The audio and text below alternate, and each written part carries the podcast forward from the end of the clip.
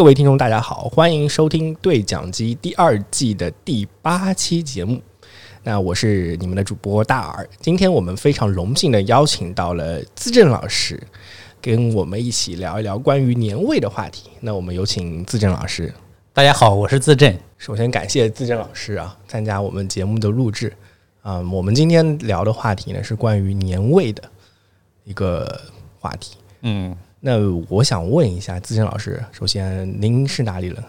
我是我是甘肃人，甘肃省白银市景泰县人。哦，白银市，我第一听到白银市，我第一个脑脑子里冒出来就是那个连环杀手啊。其实我们那个市呢，早期还给那个中国。国家建设一穷二白的时候做过很大的贡献，他有一个白银有色金属公司，嗯，那当时五十年代嘛，它的 GDP 就达到了五十多亿。GDP，但是啊，当时当时呢，其实是挖出来的那些都贡献给国家了啊，主要有那里有矿啊，哦，是。一个矿产资源型，现在属于全国资源衰竭型城市，可能大家知道的比较著名的就是鹤岗啊，那个 嗯煤挖光了，我们那里也是矿挖光了，铜啊什么铅锌啊都挖光了。哦，所以我们那个县城呢，其实是处在一个河西走廊的开端处，嗯，那个比较遥远啊，在祁连山脉的这个尾部。哎，所以白银市它的地名跟它的矿产有关系吗？那这个地名呢，其实不是的，它它呢就是其实是产黄金的啊，产黄金。那个白银呢，就是中国人比较含蓄嘛，那你。银行里面存的是金条，但它往往叫做银行啊，因为是一般的货币单位。嗯，它的白银呢，这个还是比较露骨，但是它古代也是明朝的时候有个白银厂在那里啊。嗯，明朝的白银厂，它往挖出来的黄金呢，主要往那个兰州运，所以兰州也叫金城嘛哈。当然有的说是兰州的这个嗯地理条件呢，金城所悦哈，它比较险要，所以叫金城，固若金汤。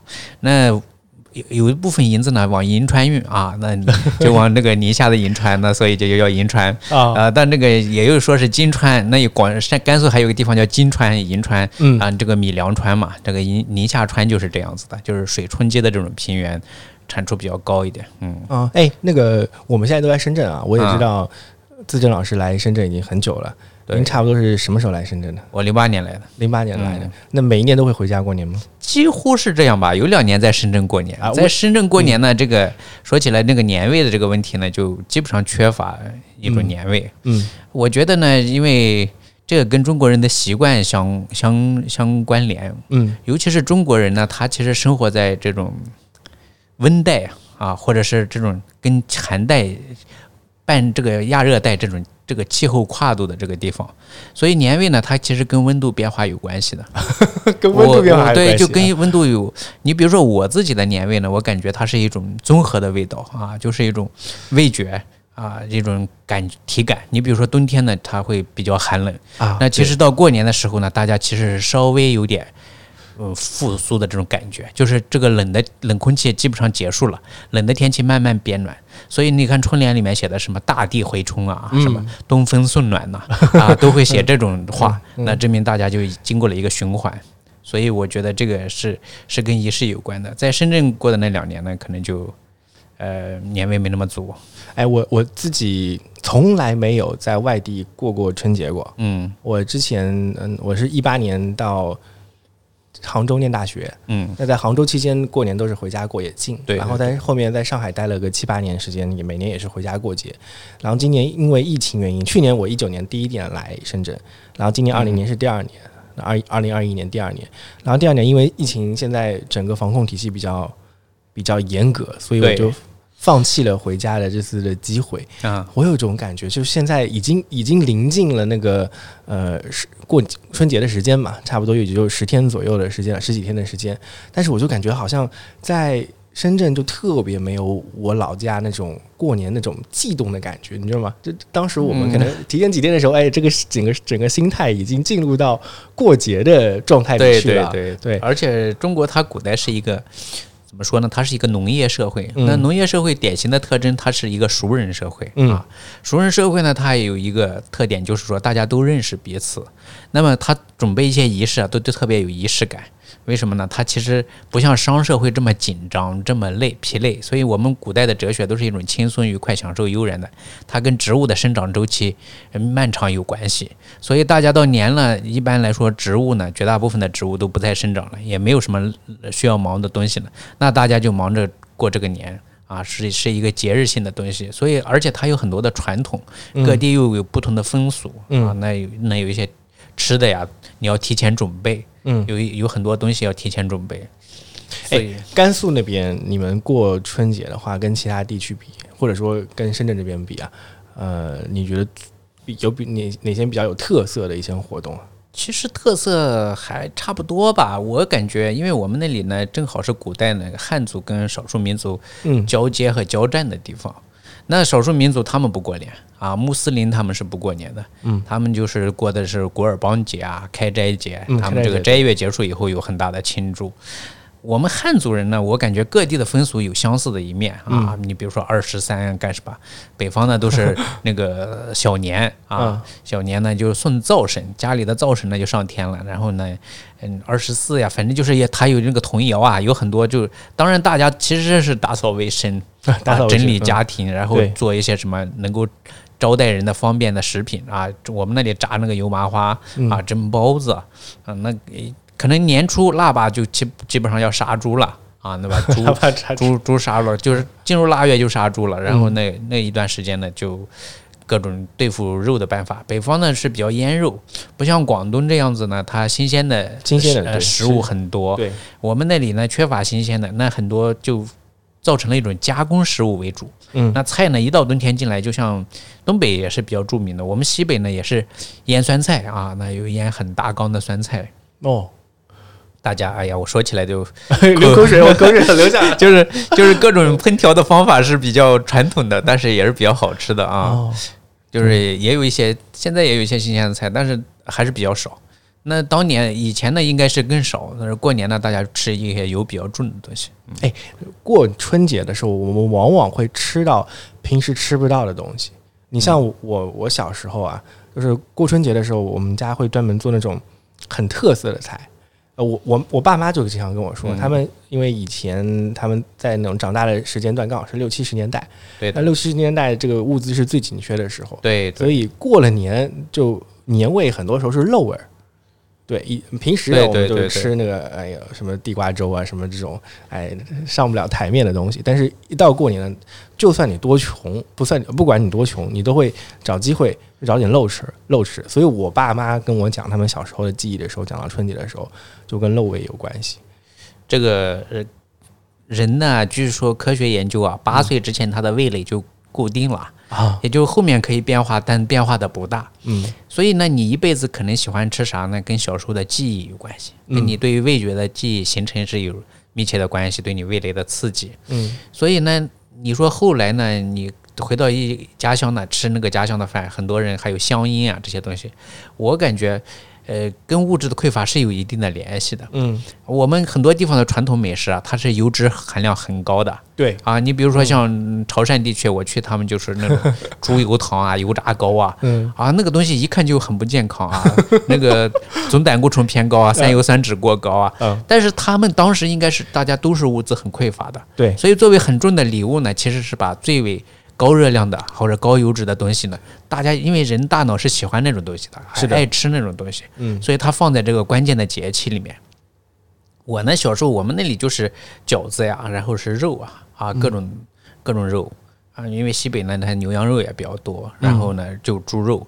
汉族呢，就猪肉烹调的方法有很多，嗯啊，其实就丸子呀，还有那些，我觉得跟这个肉食也有关系。还有一个是酒，因为西北人呢特别爱喝酒，所以呢，就是我们过年的时候基本上会喝酒，所以那你就是。那个白酒的那个味道啊，它是挥发性很高的，就是你不一定喝，但是小朋友就是其实闻得到，闻得到，可以闻得到，对，闻得到，它又夹着那个肉香味，我觉得那其实就是一种年味。还有这个轮屉里面啊，蒸出来那个包子，就是半成熟的那种味道，它是夹杂在一起的。嗯，所以凉菜呀、啤酒啊，或者是呃白酒啊。我们小的时候，我可能十几岁吧，因为这个西北他不会说就兄弟们一起，所以很多过年的时候都是半混，就是半醉状态的。因为跟几个兄弟一起 看那个看春晚，然后大家。你可能十几岁刚上初中，大家就坐在一起了。就是啊我是我们兄弟，就堂兄弟里面最小，但是呢，我大哥回来，那大家一起就每每人都要喝一杯，小的也要喝半杯 啊，那就是看春晚就迷迷糊糊的那样的。第二天早上，啊、我们那里的风俗，第二天早上很早就要把你搞起来，啊你要出去拜年，所以那天呢都是迷糊的，迷糊的，啊然后 又去又去长辈家里面拜年。嗯，嗯，我还有觉得另外一种味道呢，就是男孩子嘛，特别喜欢鞭炮。哎，你知道硫磺那个味道啊，它其实是在这个寒冷的空气中可以传播很远，停留很久。嗯，没错，所以大家都是那西北寒风凛冽，每个人呢兜里呢拿这个鞭炮，把那个炮链子小时候拆散，然后拿个香头啊，就手拿着往外扔，哇，互相扔呢，那个新衣服很快就会炸 炸破。反正尤其是你有一点塑料的那种衣服呢，就觉得 特别容易炸，特别容易炸不炸炸炸一洞我我可能有一年就被我爸是狠狠的骂了一顿，因为过年那个新衣服，结果过完年可能还没到初期吧，就就把好几串鞭炮都炸完了，然后彼此认，我认我表弟，他也认我，结果后来发现我们身上都炸了好多洞，哎，是所以这这就其实是一种回忆。如果你到深圳呢，这个条件很显然不满足。啊，一个是天气没那么冷，对，天气没那么冷呢，人处于在一种燥热情况下的半昏迷状态啊 燥热它情况跟它跟酒精造成的昏迷还不一样，它是无法通过这个血液的降解来排遣的啊。嗯所以第二呢，你就是跟你记忆里的年呢联系不起来。。对，联系不起来因，为他人的一年呢，他可能好像有一个循环一样的嗯啊，就是春发夏长秋收冬藏的一样。但是你的冬天了没藏啊，你还是在这个地方，那你可能就是感觉没有过年一样。对我，我每年到了快到年末那段时间里，刚好是冬天，呃，就跟您刚才说的一样，快快快快要结束了，然后春天有一点萌芽的时候，其实我自己会给我的那个整个人的身体状态有一个那种呃刷新的过程。但是我到了深圳之后呢，就这种感觉就真的减弱了好多，我就感觉好像我我都失去了对于一年的那种时间轮回的季节感。他们，我感觉南方，呃因为我前女友呢，她是北海人，嗯。啊、所以我我曾经去到他们家里面，就跟他们一起过了一个过了一个年。嗯，我感觉他们其实还是有一些仪式的，对，因为中国的大部分人啊都是在历代的这个战争当中南迁的哈，嗯。所以呢，很多人他其实是保持着传统，一个就是祭祀祖先，中国是缺乏神灵崇拜的，大家是祖先崇拜，对。啊，所以这是一个非常重要的这个祭祀阶段。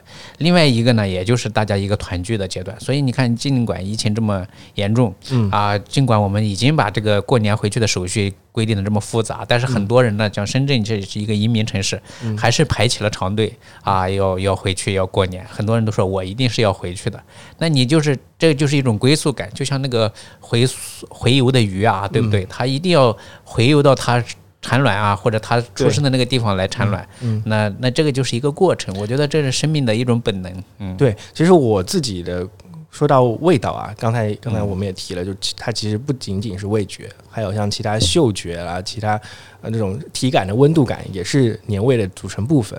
像我小时候，我对于过年很重要的一个记忆就是祭祀跟上坟。因为我出了我们那个地方之后，我才发现全中国各地的祭祀的传统，这个时间点是差别很大的。我、啊我我们家就是我是在浙江一个城市叫衢州，就地级市叫衢州，嗯。那下面有个县级市叫江山，江山市就是长江的江，嗯。山水的山，江山市。我们当地呢，就是有些有些村庄，它可能上坟的时间是定在大年初一或者大年初三，啊，这在其他地方很难很很难遇到这种。哎，你过年的时候你怎么样上坟了？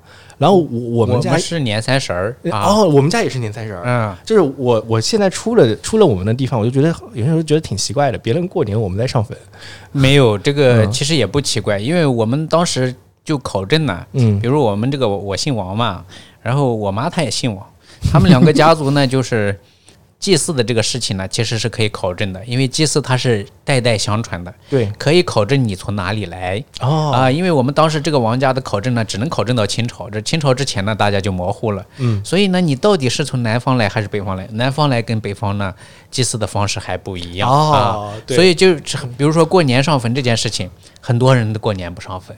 哎，对，但是我们年三十儿就上坟。我们也是年三十上、啊，就是年嗯。三十上坟呢。后来有考证，所以我们当时就有两种说法，一种呢，你们这个王家可能是清朝从山西过来的，哦。一种是从南京过来的。哎，山西王室是个很大的啊，姓山西王室因为他大家都喜欢往那上面靠嘛，嗯。啊，南京也是喜欢靠，啊，三槐堂嘛，有很很牛逼的这个堂啊，这个浙江那个什么王羲之那一脉，嗯对。哎，所以那个哦不是王羲之那一派是那个浙江会稽郡的啊，然后山西呢是后来到了那个。那是开封河南的嗯啊，它属于那个三槐堂，这是著名的王氏堂，那个嗯族民大族了，大大族大唐，所以但其实你从一些祭祀的风俗来看来，它好像有点南方的风俗啊，哦就是年三十上坟这件事情，很多其他北方的人不不在年三十上坟，对对对，我们的年三十都必须要上坟，还要上鞭炮放鞭炮，嗯然后呢，那个比如祭祀这个东西啊，它古代说其实是跟食物是密切相关的啊对，跟味道相关的。古代说那个《孙子兵法》不是说“国之大事，为祀于戎”啊嗯，那一个是戎就是战争，另外一个就是祭祀。那祭祀呢，它有两种，一种叫做春祭，一种叫做秋祭嗯，啊，一种叫做。那春祭一般叫做家祭，就是清明啊，清明啊，祭祀你的祖先。嗯秋季呢是跟西方的什么逾越节啊，这种其实很类似的。嗯为什么呢？秋天呢，植物成成熟了啊，一一般尤其是小麦这些东西成熟了，大家丰收收了完粮食以后会搞一个啊。那我们我们那里就很很奇怪的，就是有同一个县城的人。但是他不同的移民，就造成了不同的风俗。哦呃，有的人呢，七月十五就是那个我们所谓的中元节，对中元节，我们是要上坟的，嗯而且我们是要叫做上秋坟，嗯要杀羊的，要搞大搞祭祀啊，就是古代所谓的交际，就在这个坟坟跟前杀羊，不能在家里面做好再吃啊。那有的人他们就不会搞这个交际，就是所以这个大家其实是风俗习惯呢，我觉得是跟你的这个传统啊是比较密切的。虽然这是一件小事，但是大家这样子。呃，就是就是因为传承嘛，代代传承，年年重复，嗯。它就可以考证你当年是哪里来的或者是你的祖先呐、或者是你的源流啊，这些我我我每有联系。嗯。对我每次听到甘肃，其实我脑子里第一个印象就是，嗯，比如大唐或者说汉朝的时候，啊。有非常多的，就是其实是最早的汉移民往西西北去。对的，对的，然后甘肃是一个非常重要的聚集点，那你可以想到当时各种发配流放的也到那儿去了。是这个是这样子的啊。其实我们说到广东这个地方啊，嗯那你苏东坡呢？呃他是他古代呢，如果是像宋朝拿宋朝做例子的话，他有这个刺配充军，对，啊刺配充军。那你啊说刺配就脸上刺个写个字啊，对金印。那刺一千里呢？当时的国都呢是那个宋朝是开封了啊。开封啊如果像明朝的话，那你就是北京了。北京，那你刺一千里是刺到哪里啊？刺到安徽的山里啊，刺一千五百里呢，刺到岭南啊。嗯我们现在的所在的这个地方就是一千五到两千里。嗯那刺配三千里呢啊？什么？海南呃，这个就是我们海南也有可能，海南很少，但是就是往贵州啊，那王阳明不是贵州轮场吗？刺配到那里，西北春军啊，西西北因为是跟胡人的前线，那刺配两千到呃三千里，还什么宁古塔啊，那个就是非常远，好像是在东北啊，非常远的地方，就是配发配到那里。所以我们那里就两种人，一种是军人，一种是犯人。但是呢，呃，很多时候其实我们就把很多事情呢想得过于简单了。其实呢，是因为我们国家的历代的战争啊都非常的残酷，而如果是在南北方战争的时候，我像我们甘肃那个地方属于前线地方，嗯，那基本上是十室九空死的差不多的。所以每一次我们最近的这些人呢，就是现在的西北人的主要构成部分还是清朝为主啊，嗯。所谓的山西大槐树，那有这个军统，当时的军统就是说啥呢？其实是明末清初啊，这个李自成左宗哦，明啊末清初的时候，他他们就是有这个大量的这个农民起义啊，其实发生了很剧烈的战争，有很多人都死了。嗯。然后他就觉得西北呢要要要种田嘛，然后那这些人呢平时就是农民啊，那个打仗的时候就是军人，所以呢他就派遣出一一部分人，像我们那个县城以前其实属于蒙古部落啊，正好是黄河以北，但是呢后来在万历三十几年呢。嗯，当时是属于万历朝罕见的一个大胜利啊！汉人又集结了军兵，跨越了黄河，就把那个蒙古的叫做突发部落的人就赶走了，往北赶赶走，赶走，然后就修了新的长城，啊，叫做民边新民边边啊，嗯修了新的边。我们祖先呢是当时边上有有十几个碉堡，从来从晋远的那个哈哈斯堡乌兰哈斯吉，一直到古浪的那个十几个碉堡，我们的祖先是其中守堡的一个军人啊，哦，是这样子一个人，是嗯可能有可能是从兰州过去的，但是他还有同边的人呢，就是从山西过去的一些，呃，叫做。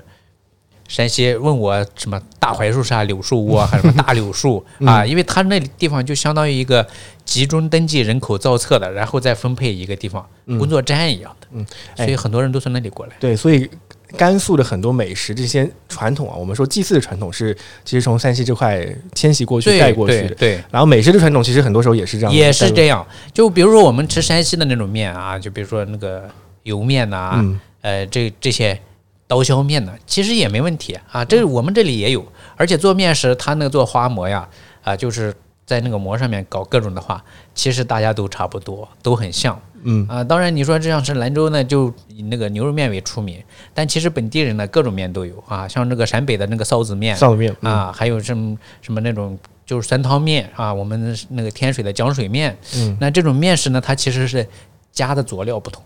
嗯嗯，其实面食的种类还是蛮多的啊，我一听到我我我自己个人特别特别喜欢吃面，啊。就是我喜欢吃各种各样的面，然后比如说刀削面啊，还有这种兰州牛肉拉面，我都特别喜欢吃。主要是，呃，我就特别喜欢那种带点辣的那个味道。啊，对我觉得那里面最精华的部分就是那个辣子。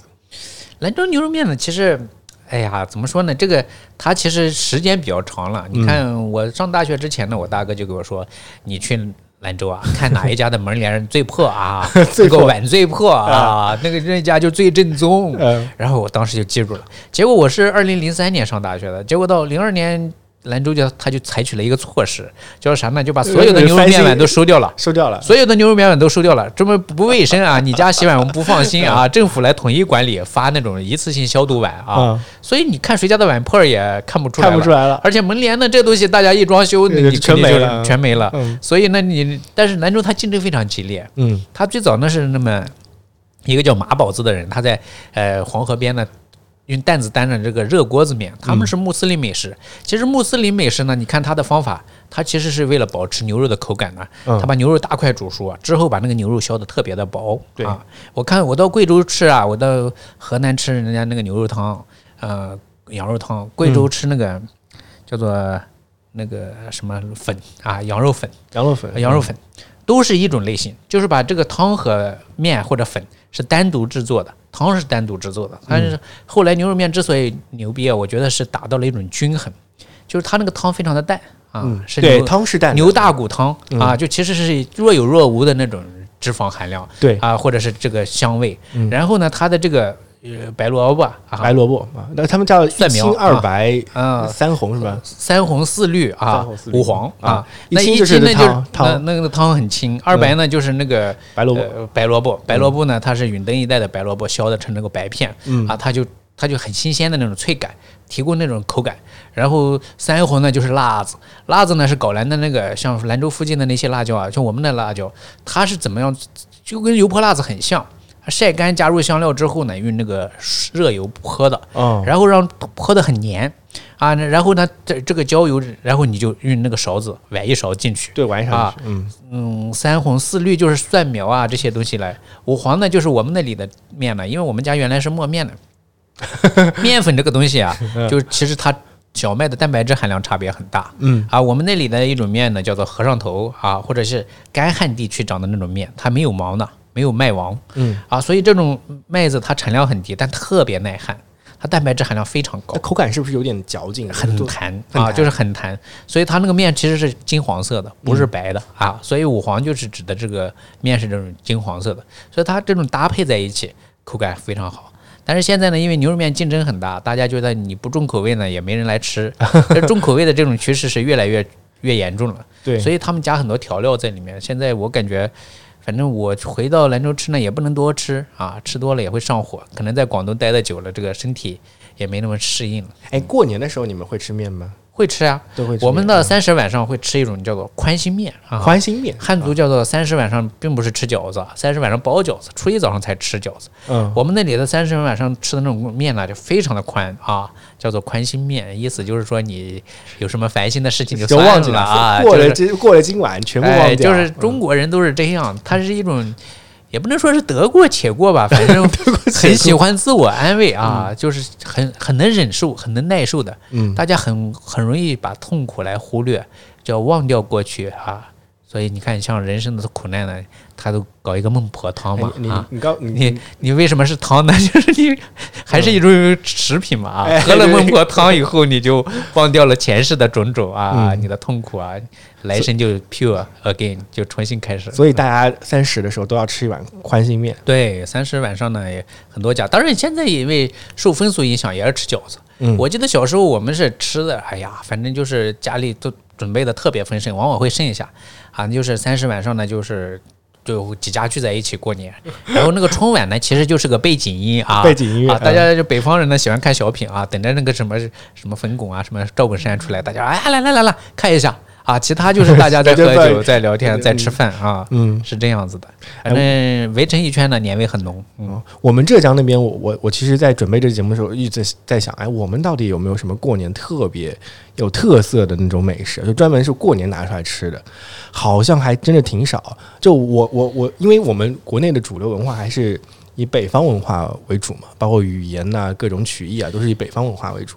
所以我经常看电视上的时候，尤其是中央电视台说，哎，我们过年要做饺子了什么的，我我就是有一种隔离感、隔阂感，你知道吗？因为我去广西过年那一次呢，我感觉也是，因为他是他们是吃那个扣肉啊，嗯他们说这就是过，然后他们用油豆腐包的那个团子 啊，他我就觉得有点像酿豆腐呢，却又不像酿豆腐。他说酿豆腐这个事情啊，最早也是客家人太过思念北方的饺子，又没面啊，用来豆腐里面酿了，苦瓜里面包点肉啊，豆腐里面包点肉，把它酿熟啊，来这样子吃，那反而成为当地的特色了。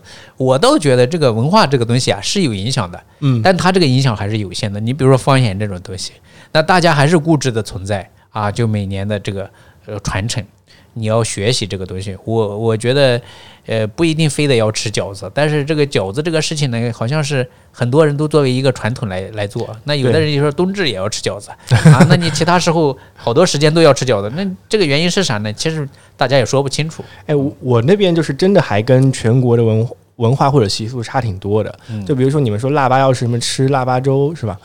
我们是腊八饭啊，腊八饭，我我们就哎也没这东西。然后你说过年要呃那个包饺子嘛，我们也没有。我我妈就只会，这是我们自己家里的个体个人家庭习俗，就是我妈到了春节会做八宝菜，啊，就是她一道拿手菜，她会要什么笋啊、嗯千张啦、呃萝卜丝，还有像白胡萝卜、白萝卜这种各种那个一起炒起来的，还有一些肉丝，她做的特别特别好吃。我觉得她做的好吃的就两个绝招在里面的，嗯就两种食材。非常特别，而且其他地方很难找到。一个就是春笋，啊笋，就是我们当地在那个浙江浙西这一带，那个笋啊是嗯非常重要的，而且独特的一个食材，它就是特别有口感，然后有点香香的感觉，所以那个吃起来感觉特别好，而且只有在可能就这种初春的时候会有。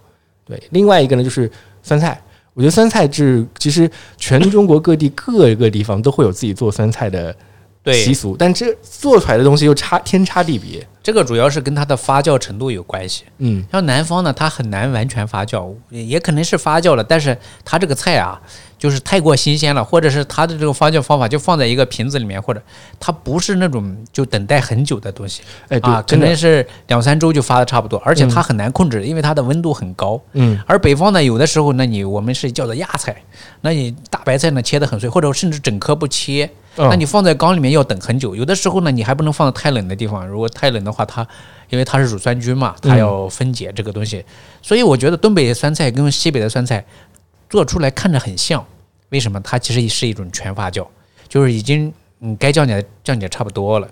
酸菜这个东西其实是非常，乳酸菌是人类比较常见的一种益生菌嘛。嗯说起来呢，嗯，搭配比较广，很多东西都可以用。对对对对，我们那儿春节的时候，春春节这这段时间，就是冬末春至的这段时间里啊，有一样东西我是这几年反而吃起来之后越来越好吃的，就是啊。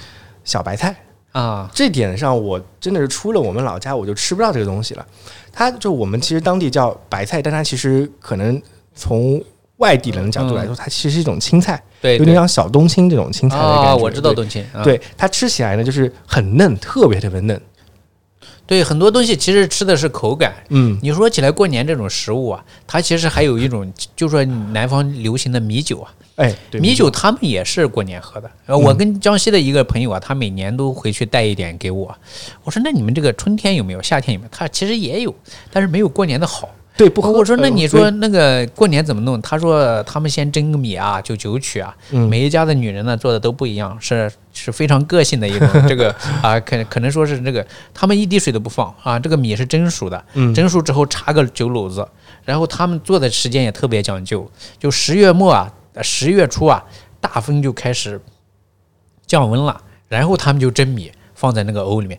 其实这个菌类啊，就嗯这个酒酒的这个发酵啊，跟这个也有关系。然后他要等到过年，刚好那个头酒出来，就特别清甜，嗯特别好喝，嗯啊，然后就大家来享受这个酒。所以其实很多事情都是有时令限制的，对，啊非常有时令有限制，有有节嗯节日要求，嗯所以我们西北呢，你说这个过年有多少呢？我感觉就是因为你这个不不丰富啊。你像内蒙古呢，他就说他们有一种那个，哎，野韭菜还是野野野野，好像是野韭菜还是这这一类东西，嗯。它是他们只吃肉，如果过年只吃肉的话，那它缺乏一种植物摄入的这些啊啊必要的这一些营养啊，或者是维生素，嗯。它就是用绿植，它腌的那个泥呀、那应该不是韭菜，那个东西叫啥来着？反正就是辣味，像像葱一样的，但是不是、也不是葱啊，然后就腌成泥一样的啊，韭菜花啊，好像是这个东西，弄弄弄弄成这个酱汁，他们用肉来蘸着吃，其实是。他说：“呃，我看那个什么《舌尖上的中国》，他有一季就专门讲这个。他放到嘴里面呢，他说那个东西啊，会轻微的刺激你的舌苔啊，让你的这个舌苔其实是激活起来了？有种辣感，辣感你明白？有种辣感，辣味它本身不是一种味道，它是一种痛痛觉嗯啊，它会刺激你的表表皮细胞，让一些东西来破坏。嗯破坏掉了之后呢，你又再生了，其实你这个皮肤相当于裸露了，你就对那个特别敏感啊，嗯你的这个味蕾就充分的工作，然后吃肉就特别的香啊，嗯它下着那个。但是反正我觉得现在可能蒙古也改良了，以前那个干肉啊，那个风干肉。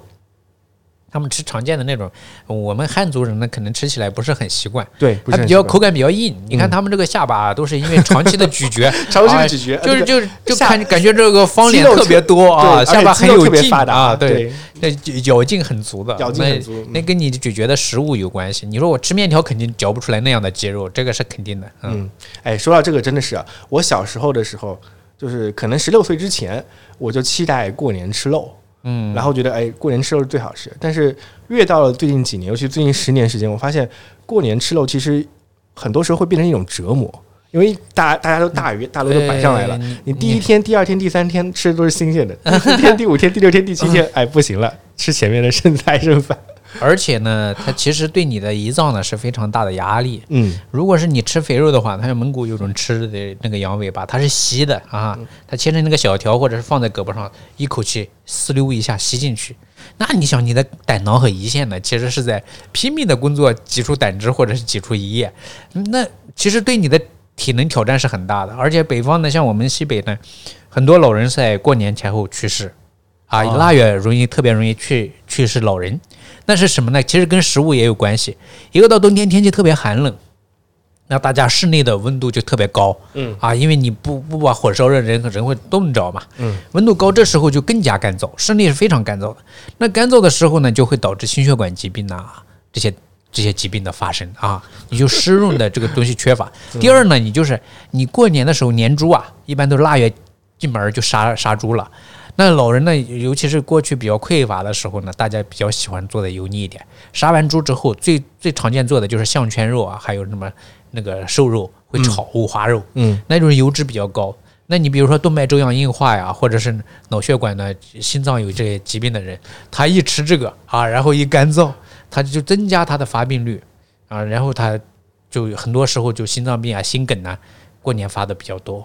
哎，其实春节对我们中国传统文化来说是一个暴饮暴食的节日。是的，但其实我我是感觉好像这么说起来，全世界各地的这种什么圣诞节什么节日，其实都是暴饮暴食的时候。这也不一定，他就说，就像那个喝酒一样啊，嗯全国有五十六个民族，五十五个民族喝完之后都会唱歌跳舞，只有我们汉族呢喜欢吹牛逼。啊 这个这个这个也是有特色的，我们把很多节日都其其实吃做成了吃节啊，嗯。因为中国人呢，他其实是嗯怎么说呢，经历了漫长的历史吧，对。但这个历史呢也是苦难的历史。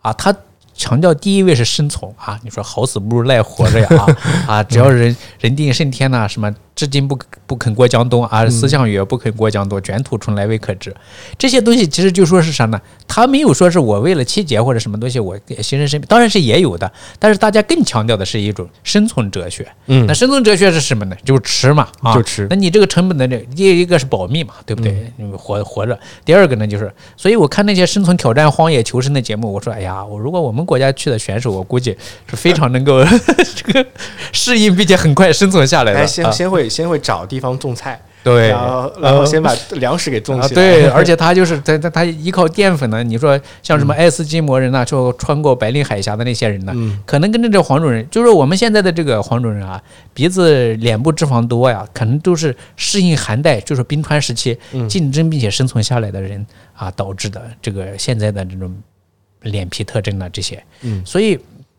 其实吃这种东西，我觉得是非常看重的。而且呢，大家就是很多节日，你比如说中秋节啊，要吃月饼，嗯啊，就是寒食节，以前清明节呢不能生火，它其实是以前是两个节，后来因为时间相近呢，啊，搞成了一个节。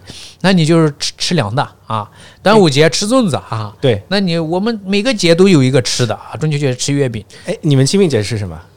我们清明节是吃一种呀韭菜盒子啊，就哦，韭菜盒子。呃我端午节也吃韭菜盒子，清明节好像是吃吃糕一类的东西。我们江浙一带啊，嗯清明节呢，我们那儿叫吃清明果，嗯，它是好像用艾草还是用哪个草做的？对，就是绿色的一个果子，然后里面塞各种馅，不同地区它塞的东西不一样。我们浙西那带呢，就是用嗯豆腐啊，或者说是酸菜呀、像粽子对，有点像粽子的做法。嗯那就是因为它那个艾草做的，就是比较有嚼劲，应该不是艾草，应该是另外一个植物啊。然后这个东西我到了上海之后，就发现他们吃的东西叫青团，对青团我我是见过，而嗯我发现这个这个湖南也有啊，这个浙浙江也有，浙江我是我是曾经吃过，看着也很好看嗯，啊，然后用那个呃糯米加那个青青汁，对青汁，然后它里面是那个豆沙，上海的青团就是里面加豆沙的，反正这个我一个朋友呢，他们是浙江嘉兴的嗯啊，他们过年吃也吃粽子。啊，哎，我说那你这个，他说嘉兴肉粽啊，这个非常好好吃吃啊。啊，对啊，然后第二呢，他说过年呢，他们杀年猪做那个火腿哈，嗯不是浙江有什么叫金华火腿，还哪里火腿很出名对啊？他们做那个火腿肉，还有做那个瘦肉，嗯瘦肉也有加一点肥肉，然后包在那个粽子里面，我觉得其实也是很好吃的。其实后来我就觉得，不是说什么节日非得要吃什么，除非是你跟时令性非常相关。就你说那个笋呢，只有那么几天才有，对，嗯那你过了那几天没有了，那就可能跟节令相关了。剩下时间呢，大家其实物质丰富了以后，你想吃什么都有，嗯，是的，我们那边也会春节的时候包粽子吃。是吧？对我感觉可能是这样子，以前确确实实因为这些食材，嗯它受时令的那个限制非常的严重，就粽叶啊，对粽叶，所以你只有这个时候才有嘛，所以我才能做嘛。但现在呢，其实呃各种更科学化的生产之后呢，你要在什么阶段吃到什么样的水果，你都能吃得到，天南地北东西都吃得到。是啊。但是这个食品呢，还是各各地，因为这个习惯这个东西啊，它是有惯性惯性的，啊对，所谓习惯呢，它是有惯性的，就习以为常啊，嗯惯以知之。那你我们这这些东西呢，所所谓的呃习惯呢，它还会受到其他环境大环境的影响。嗯，那你如果我再移民到广东来了，那可能一代两代人呢还会坚持西北的饮食习惯嗯啊，但是你到这里来呢，你必须要喝凉茶啊，或者喝大量的水分啊，嗯你要煲汤，所以这些东西它是适应地后地气环境的这个东西来形成。可能两三代以后，他就比广东还广东了啊！我嗯前几天遇到一个人，他其实是就是最近不是有个《山海情》很火嘛，啊，他是那个他们祖先呢是，他查到了啊，他没退休了没事干就查他们祖先，嗯。是宁夏就那个现在海就是海山海情那个地方嗯。啊，是海原还有固原啊，嗯。就是那个地方的人，但是他们是从清朝道光还是嘉庆年间过来这个广东当官的啊，是是一个县令，两百年前啊，他们的祖先就过来当官的，嗯。所以就最后生活在了从化。然后他来从工，那他现在普通话都说不标准，典典典型的广东人啊，他这个口音那什么 饮食习惯就更不用说了啊，嗯天天是呃 say 爷啊，就是就只有只有广东的菜才符合他的口味，完全广式化了。嗯，所以这个可调节性也，我觉得也还是有的哎啊。啊，我今今年我那个自证老师应该也是在深圳过年。，对，没错。年夜饭您有什么打算吗？年夜饭今天我爸妈过来了啊所以呢，自己家里做这个其实自己家里面做，我觉得我妈就说呢，她说要不要就准备买多牛肉啊什么？嗯，哎，我说你其实不用买太多，听说今年深圳呢就是嗯 这个超市都不让关门了啊，对对对或者就是至少关呢。以前我也因为我在深圳以前待过几年，有两次好像在深圳过年的，嗯嗯，反正有一次是我在舅舅家过年，大家就发现呢，除了吃饭啊比较嗨之外，那大家就每人背着一个电脑或者抱着一个手机在看 啊，所以我觉得其实氛围也不足。但其实现在老家氛围也不足了，对，就其实我觉得这个跟农业社会的衰落是有必然联系的。我觉得以以前说到春节，它有一个很重要的味道，就叫热闹。嗯，我觉得热闹肯定也算春节年味的一部分。但现在好像很多时候你过年回去，就我我我过年回去，我只能看到家里的车子变多了，啊，就是呃一路上一路上都是车子。中国的车子整个都变多了。我们那个小县城以前没几辆车的，对，一到现过年满大街都是车。嗯对我感觉好像就过年的时候，把北上广深的所有的车子基本上就分流到 分流到全国各地去了。呃，是回家去了。嗯，对，然后我我以前会感觉好像大家聚在一起就特别热闹，那现在的时候就就算聚在一起，也不是跟以前一样，我们只能人跟人互动这样子玩儿。那这个还有一个，嗯还有一个重要的就是大家交往的媒介变了。对，就以前呢，其实你比如说我们媒介越简单啊，嗯你比如说我跟你要聊天的话，我非得要肉体跑到这里来 啊，或者呢电话没那么普及的时候呢，大家还有传呼啊。嗯有 QQ 的时候，大家觉得这个文字交流很方便了。后来每一个人带个电脑，随时可以互相看。那这种交流的这个媒介，其实增加了方便性，增加了方便性，它也降低了频率。我们原来以为会增加频率，但其实并不是这样的。就是说，很多时候我们面对面交流的频率反而更少了，而且还跟年龄有关系。比如说，我们小的时候，小朋友他对这个玩耍的记忆啊，还有印象是非常深刻的。对那你成年了，你比如说你吃了这种，然后再重复，对你心中的刺激就不大了，你可能觉得也就没啥了啊。所以，就我是这么来看这事儿的，因为我们学什么沟通那种类型的，他们总是会说啊，你面对面的交流，它的信息的传递量是最多的。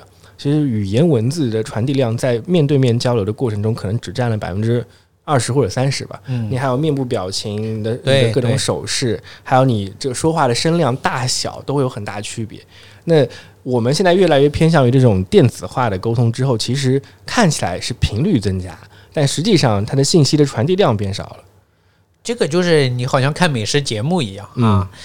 嗯、我就看抖音呐、看快手啊，这很多 他半夜，尤其半夜喜欢看，但是他往往会推荐一些做菜的节目啊。嗯 我看这种节目又很有耐心，哎呀，看到最后那些人吃起来真的是有一种口水分泌的感觉。对，但是你比这盆真的在你面前啊，嗯就是色香味俱全啊，热气腾腾的那个东西，哎呀，不行了，我说着这个竟然有点饿了，就是就是那个放在面前还是不能比的啊。所以人的这种交流，我觉得其实将来可能因为今年疫情的这个原因啊，大家远距离的这交交交流可能会常态化，甚至是。，常态化。但是我觉得还是有些东西是无法替代的啊！你作为人类来说，毕竟这个这个科技突飞猛进的时间也是有限的，才嗯相比人类漫长的这个历史来说还是有限的。但人类适应的也很快，嗯我其实那个今天还在想一件事儿呢，就是我们大家都会留在深圳过年嘛，嗯。今年应该留真留在深圳过年的特别多。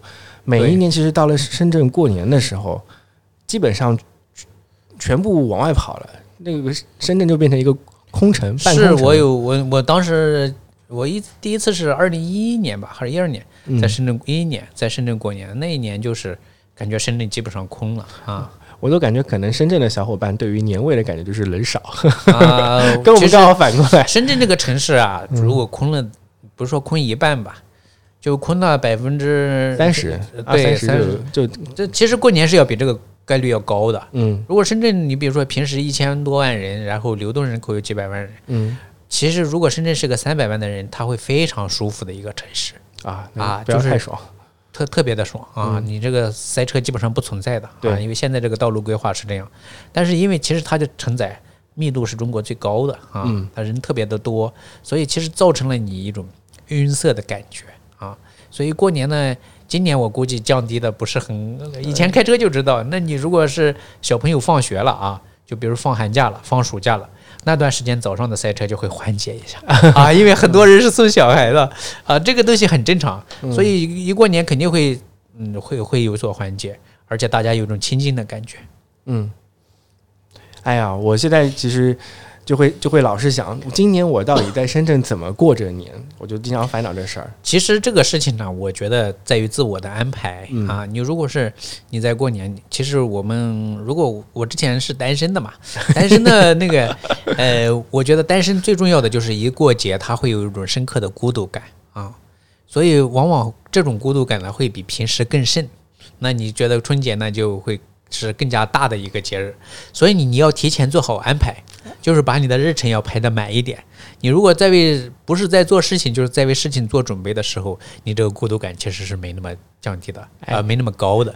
第二个呢，你就是还是要，你要你要做有一些有有连接点的东西。什么叫有有连接点的东西呢？就比如说啊，那大家都是这种孤独感的人，或者是一群人，比如说我们演讲会的一些人呐、嗯或者是在其他环境里，他什么留声过年人士啊，你看这喜欢慰问群众的那些领导 啊，就会装模作样的这个搞一下啊。那我们觉得这这种形式，它其实什么呢？送温暖。那对于送温暖的人，你说能不能送到温暖？其实是可以的。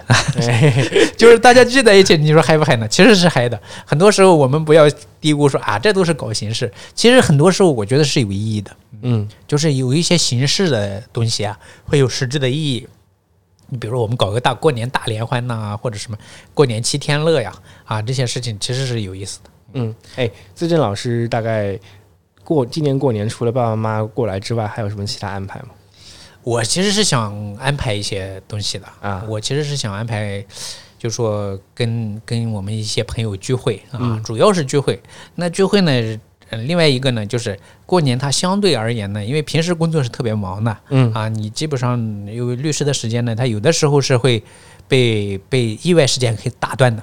啊，有的时候是要跟法院的这个工作节奏密切配合的，还有一些就是你新发，你不是一对一的，你是一对多的，甚至还有突发状况，所以你的时间相对是自由的，但其实是不自由的。嗯啊，你属于个人的时间呢是不太多的。嗯，但我呢就是，那你你要有有剧要追嘛，对不对？我是一个爱追剧啊，那你写我喜欢写毛笔字呢，可能有一段时时间就就能够静下来。嗯就是有的人呢也要看人，一个人他也玩得很高兴的人。啊，又看看书，那个很多书也没看。当然，我觉得现在抖音呢，或者是手机呢，太吸引人了。所以对于书的来说呢，很多这个书的这种吸引力会降低。但是我还是想开辟一点时间啊，就是说，呃，所谓的内啡肽时间吧，就是 内啡肽时间就就就来来做一些固定的有意义的事情啊啊。那有的是我要说学习的话，很多人估计会骂我啊，所以学习我也不说了。但其实是一个很好的学习的机会啊。很好的静下来的时间点嗯，对，有上个月我去了一趟寺院，嗯去了一趟寺院呢，就是主要是我一个朋友的弟弟呢，他出家了之后呢，他在那个寺院里面做了监院，然后呢，我们想。一个是想去看看他的状态怎么样，另外一个呢是，也那个环境非常优美啊，嗯在罗浮山的一个寺院。啊，我去了之后，我住了一个周末，我感觉真的是那天晚上睡得比平时要好很多。就是整个心情放这种氛围真的是是可以的。嗯我们想，原来我想那可能就是流于形式，还真不是。你真的到这个假期里面，你肯定是要比平时要放松一点，放松一啊点，对，就是你也没有工作，然后那你正好是享受生活，然后寺院呢，它正好是吃素食啊，嗯。那所有的人呢，真的是说吃饭的时候都不说话，哎，我觉得那种氛围啊，肃庄严肃穆的感觉，还有听到那个和尚呢在那里唱热啊，这那个念念诵佛经的感觉，嗯。真的有一种内心的平静。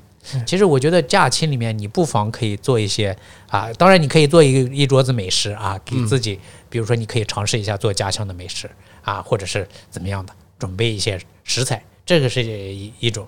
另外一个呢，你可以做一些稍微有时间长而自己又没时平时又没时间做的没时间做的。事情，对。那嗯我我刚才就感觉好像有有一种有一种想法，就是过年因为热闹嘛，嗯，所以平静难找。而且甚 甚至是现在这个社会里啊，平静的地方太难找了。你真的要找一种很寂静的地方，你能一个人停下来去想点事情，是特别难得。就像我最早说的，嗯我们中国呢，其实它是有人说呢，他是日本学了中国的儒家和法家，没有学道家，但是我也不同意的。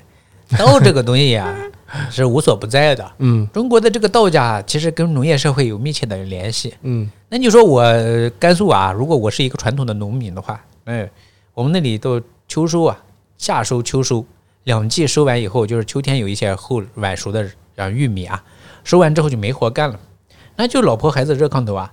那农村的人呢，就是典型的男人特征就是喝酒啊，出出门喝酒，每天是出门喝酒啊，那就回家呢就睡觉，人那喝的呃，然后就是晒着太阳吹牛。那这种状态呢，你后来简直简直就是很颓啊，这就是垃圾。但是你有的时候你工作累的时候啊，尤其是你半夜加班疲累的时候，哇，你有时想，我还不如在农村呢，哇，一口热饭啊，我回家去呢，我就是白天干点苦力活啊，然后我就辛苦一点啊，肌肉酸痛一点。那我回到床上可能就是我就什么都不想了啊，我喝喝个大醉，一直到过完年啊，天气又变热了，然后开始再种田。那你说这个种田的日子啊，当然也没我想象中美好，他肯定还是上帝造于每个人的痛苦都是有的嘛，嗯。他肯定也是有他惆怅的地方。但是你有的时候想，人家的这个休息时间、休息质量、休息质量啊，心理健康程度，嗯。还有身体健康程度，可能有时候会高于，反而会高于我们这些这所谓的白领吧，就是坐办公室的，你每天都要愁啊，而且愁的不止一件事情，那种愁啊，可能放在一个我们原如果我原来是个农民的话，放在我的身上，那我就要崩溃了。那、你现在你不得不顶着这些东西来继续前进，嗯，精精神压力是差别很大。是所以我就听到有那个寺院那个选择之后，我觉得哎，这好像还挺不错的，当然过年去寺院，我估计寺院也人不少、啊，人不少。啊。就是其实中国人呢，他不虽然说现在人口出生率啊有很大的下降，嗯但其实你看哪哪都是人，其实还是不不缺乏人。我觉得你其实是就是他说无心安处即归乡啊，就是说你自己的状态调整是最重要的。你比如说你在一间小房子里，如果你真的状态调整到平静状态，那是就是所谓的禅宗嘛，你也可以在那里开悟啊，没有必要说非得要在寺院上。当然，它这个环境的加持是非常也也是有帮助的，非常非常有用，因为我有些时候做音频类的东西，对，然后我一停下来之后，比如说我我要在我自己的房间里就尝试做冥想这件事儿，嗯，我耳朵就特别能听到平时听不到的声音，就是是，很小的那种噪音我都能听得到。然后我就觉得城市这种噪音，城市里面是有一种底底噪在那儿的，它永远都嗯消失，永远消失不了，永远消失不了。宇宙大爆炸的那个什么声波啊，现在还在啊，就是所有所谓的那个雪花片啊，那个电视的雪花片，其实是它当时震动的产物。嗯但是你说我们城市的底噪其实是存在的，啊，你你你到惠州去就跟深圳是不一样的啊。对，你你就是这这两个城市，就是距离可能一百多公里吧，但是你过去，人家这个底噪就跟你的，就像你空气的那个雾霾啊，嗯那个味道也不一样。你知道这里的这个雾霾，你说三百万辆车没有雾霾，这个如果通风条件不是很厉害的情况下，是是是不可能抗拒的啊！我我就之前游泳，每次游泳的这个游完泳之后出来，进门的时候是闻不到的，出门的时候就能闻到那个附近那个草的味道。嗯啊其实我嗅觉是特别灵敏的。嗯，但平时为什么呢？就是因为你这个灰尘呀，这个空气里面的这种东西，其实让你麻木了。就刺激了你的那个东西，或者粘粘附了你的这个鼻腔啊，嗯让你对那个东西不敏感。为什么游泳之后就可以呢？嗯，就是因为因为其实你吸入的水啊，或者你反正就是那个水汽啊，可能就是排掉了一部分。对然后你出来之后，你的鼻腔就更敏感了，嗯一下就能闻到青草的味道，嗯闻得特别清楚。对那你回农村为什么更加能闻到呢？嗯其实它这个底味啊啊，就是这个车排出的那个尾气排出的那个一氧化氮啊、二氧化硫这些，嗯，它已经消失了，所以你闻得很清楚啊。对，我就想到了我在大概六七年前有一次，我们平时我们过年都是在城里过的，啊，然后那次呢，因为家里一些事儿，所以我们整一大帮架子人，就是四五家，我的舅舅、舅妈、什么呃回农村叔叔、去嗯。阿姨全部回农村，然后我们在农村过年。那一天，我跟您在那个寺庙的感受是一样的，就睡得特别好。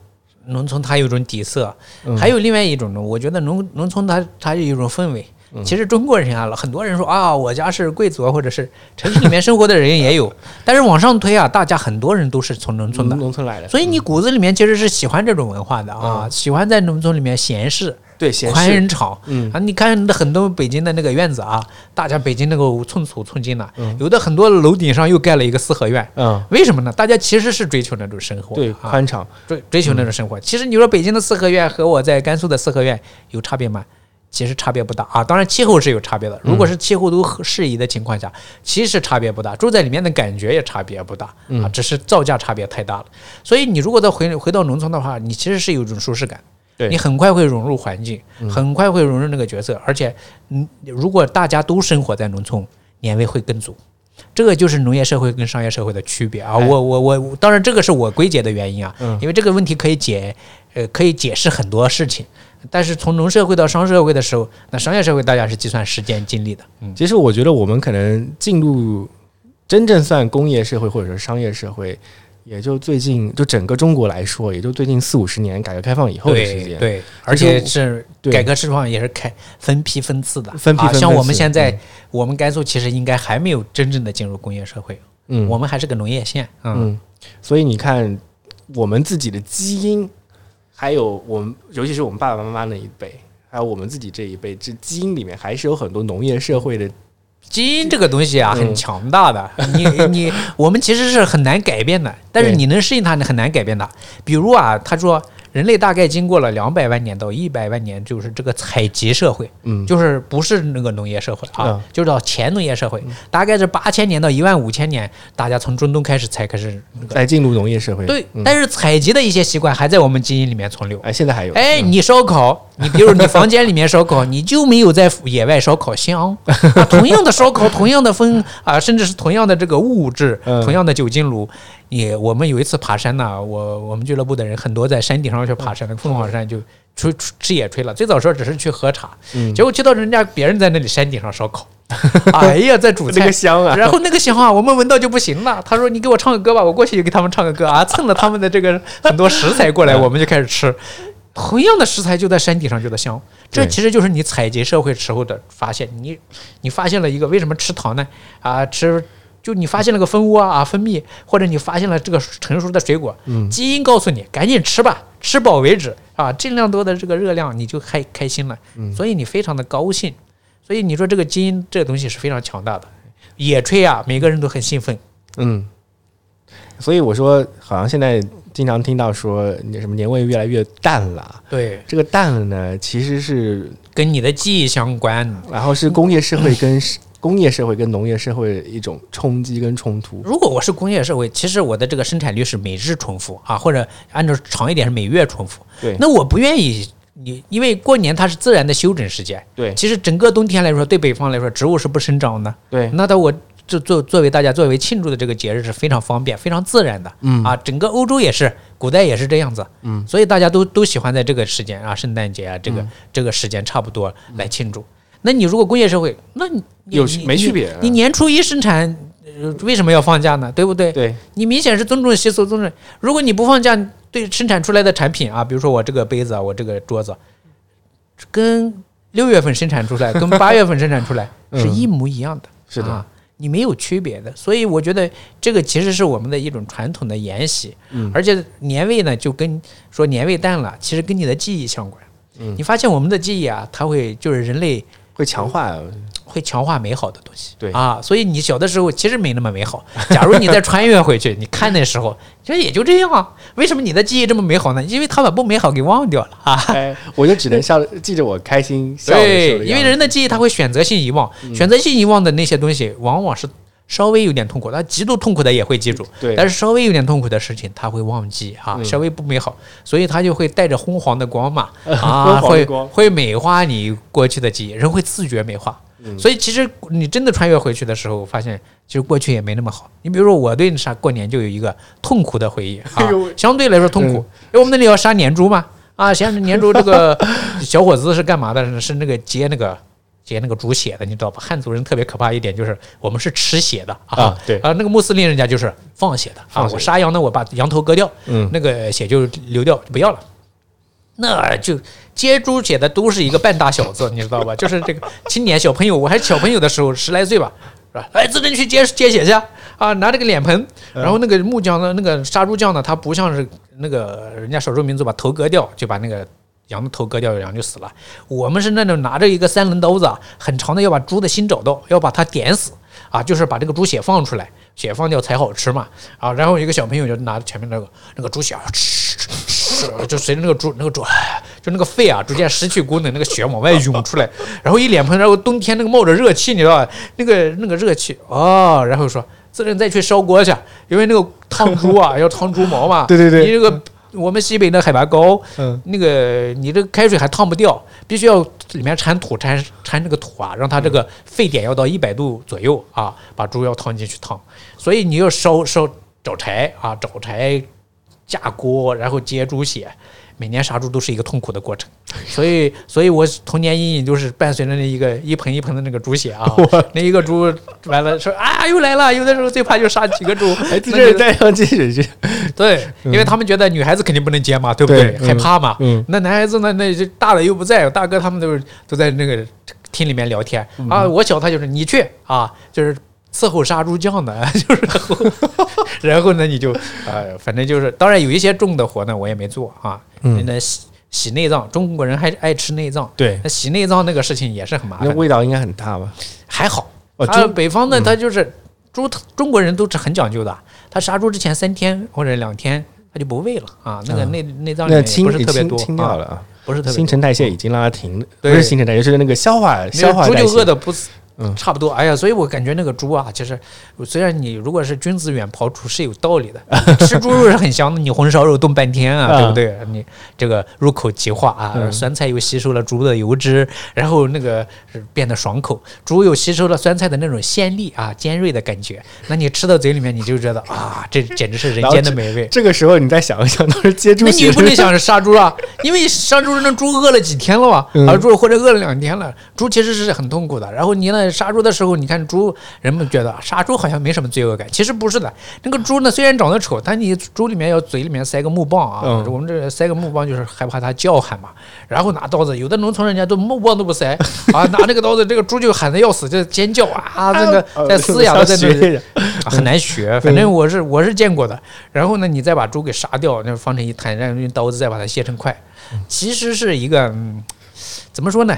相对来说，所以我小时候有一次呢，我有一个小羊羔嘛，就嗯是我们家就是这个很很可爱，你知道嗯小羊羔非常可爱。然后结果、呃他们说要要杀了，哎呃我们那里有吃羊羔子的传统啊，杀了之后，哎呀。我拒绝吃肉啊，非常痛苦啊，痛苦了很久啊。哎但是后来吃羊肉也是，所以这个环境的习惯呢，就是那我一说羊肉还是满嘴口水的。但是你想到你当时小的时候，你想到那件事情，你就觉得哎呦，吃羊也是很残忍的。我有表哥，他是杀羊，他不太擅长杀羊，结果呢，他又去杀羊，就找那个心脏啊，找了很久。我跟另外一个表弟啊，就压住那个羊的腿，然后那个羊一直在那里颤抖，把我都气死了。就我完了就不停的骂他，然后他说行啦，你把我都骂了一个早上了。我说你没本事你就请这个杀羊的人过来杀嘛，嗯啊，或者你像穆斯林，人家直接把头砍掉多好，对不对哦？那把血放光他就死了。嗯，他就是拿那个刀子就找啊，找那个点点了半天，我估计在戳羊的胃，就没有找到羊的心。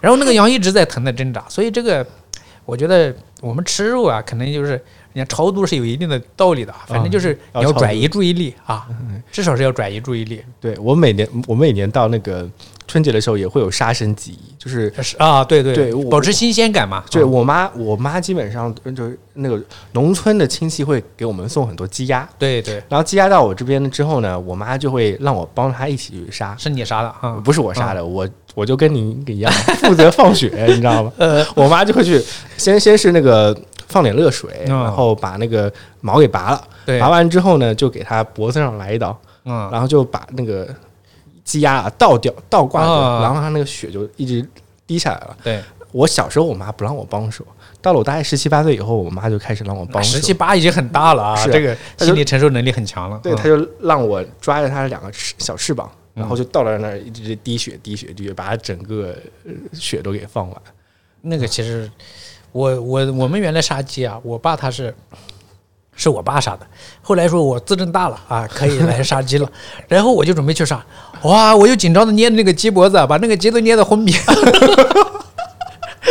也没怎么杀，哎呀，我说这个事情太难了。嗯，后来我们就是那个啥，让让市场上也有一些人，他他们就杀杀，可能习惯了。反正你有一个人，你如果平时不杀的话，你其实杀起来还是蛮有压力的啊，还是有一定的压力。嗯，我我就没想到，我们聊着年味，基本上聊到结尾了，开始讲啊，这种真正关于祭祀方面的一些事情。这个祭祀呢，你比如说古代，嗯，那他为少老或者太老。对，其实少和太，你这两个字你发现没？嗯，少跟小字非常像，太跟老像，太跟大像啊，大多大多了一点，少小了一撇啊。它是啥呢？小就是是牛羊啊，羊大的那就是牛啊。那它是什么时候用牛，什么时候用羊啊？它是有有有有讲究的啊。对，也有用猪的啊，也有用鸡的。所以它这个牢呢，就是困住嘛啊，用这个。装祭祀的那个筐子，嗯啊，就是这是它最早的这个意思。那我们现在呢？你说过年有没有祭祀呢？其实是有。我听江西啊，人家是卤一个猪头啊，卤猪头，就是说那个年猪杀完之后啊，都都猪头是一直放着的。啊，到那个什么就把那个猪头开始卤了。他说要整整卤一天呢，二十几，反正不知道是二十几，卤一天，然后就放八角呀、茴香呐这些香料，香料很浓的地方，香叶啊这些，呃。来开始卤。卤呢，就开始这个满屋飘香啊，甚至是室内飘香。然后他们说，他们江西，我一个朋友他说江西上饶地区，他们那个地方环境非常好，就是参天大树，就在我们边上啊，参天大树，然后周围呢是那个水，就是那个水流啊，基本上遍遍布了整个城市。对，浙浙西江江西那带都就连着的，对，遍布整个城市，它的水系统特别发达，嗯，所以空气里面有那种。就是韵霭啊，那个字可能要念韵霭还是韵霭，那种那种氛围啊，古代说的那种气息很足，笼罩在那里。然后你想，你再卤个猪头，卤一整天，然后最惨最可怕的是啥？家家户户都在卤猪头啊啊！那你说你那个年味多足？你走在巷子里面，你简直闻的是每天那个八角大料啊！你你你你这个香味啊，猪肉飘出来的那种香味。那孔子说，那个我如果。见到一个呃，原文我忘了，就是意思是见到闻到一个很香的味道的时候，我怎么办呢？我就大嚼啊，我就感觉我自己吃到肉一样。它就其实就是一种味觉的刺激。是的，我像我那些长辈，他们就会跟我说，他们年轻的时候，呃，可以在很远的一一公里开外闻到一家人在做那种什么做狗肉啊，做这种卤猪头啊，他们都可以闻得到。这个就是乡村的底色，就你说的底音还有底味。嗯，因为现在你说我们中国呀，就是深圳。有，反正我现在的统计不精确了。以前据说是有三百万辆车，三百万辆车，我们说有三分之一的在开着，有三分之二的其实在停着，对吧？对啊，就三分之一的开有一百万辆车。嗯，一百万辆车的那个 PM 二点五，你算一下 啊，我们算一下它的那个排气。假设每辆车都是合格的，那乘以乘以二十四小时，它其实二十四小时都有，当然早上是最少，晚上、下午、傍晚是最多。嗯，那你这个空气里面的这种味道，它就会把那些。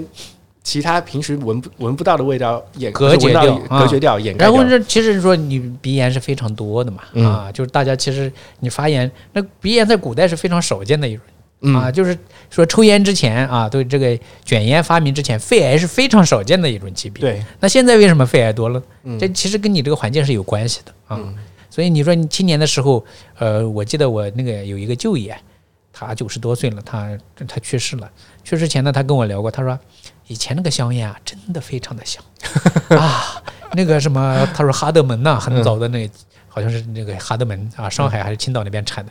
那个哈德门，他说隔着很远就能闻到那个人在抽烟，而且特别的香啊！我说那后来的卷烟技术是不是差劲了？那觉得没那种香味。他说也不是，反正后来的香可能就不是哈德门了。我说哈德门也没有停产呢，可能也没有以前那个呃工艺了。其实也不是啊，那还是在兰州产的那个原烟呢，有的那个烟还是品质一样，但是它就是没没有那种底色了。哎，我觉得。我们讲到了一些点上了，其实可能不是年味变淡了，对，而是我们闻不到了，是。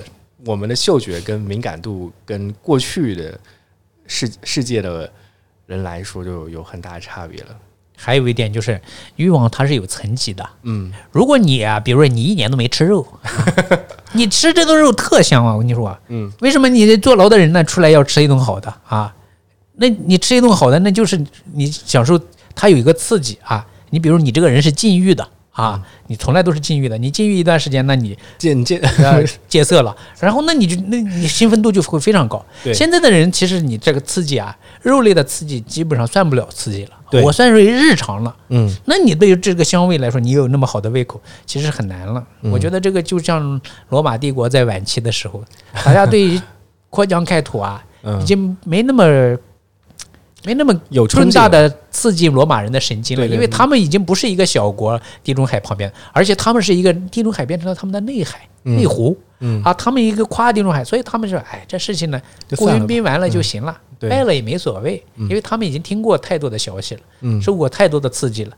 如果你吃一年素啊，或者是，当然我不是说那种吃素主义的吃素，而是你为了你让你的享受更好的这个味觉刺激，那你可以吃一年素，然后再过年吃个肉，你看年味是不是又回来了？呃，有可能。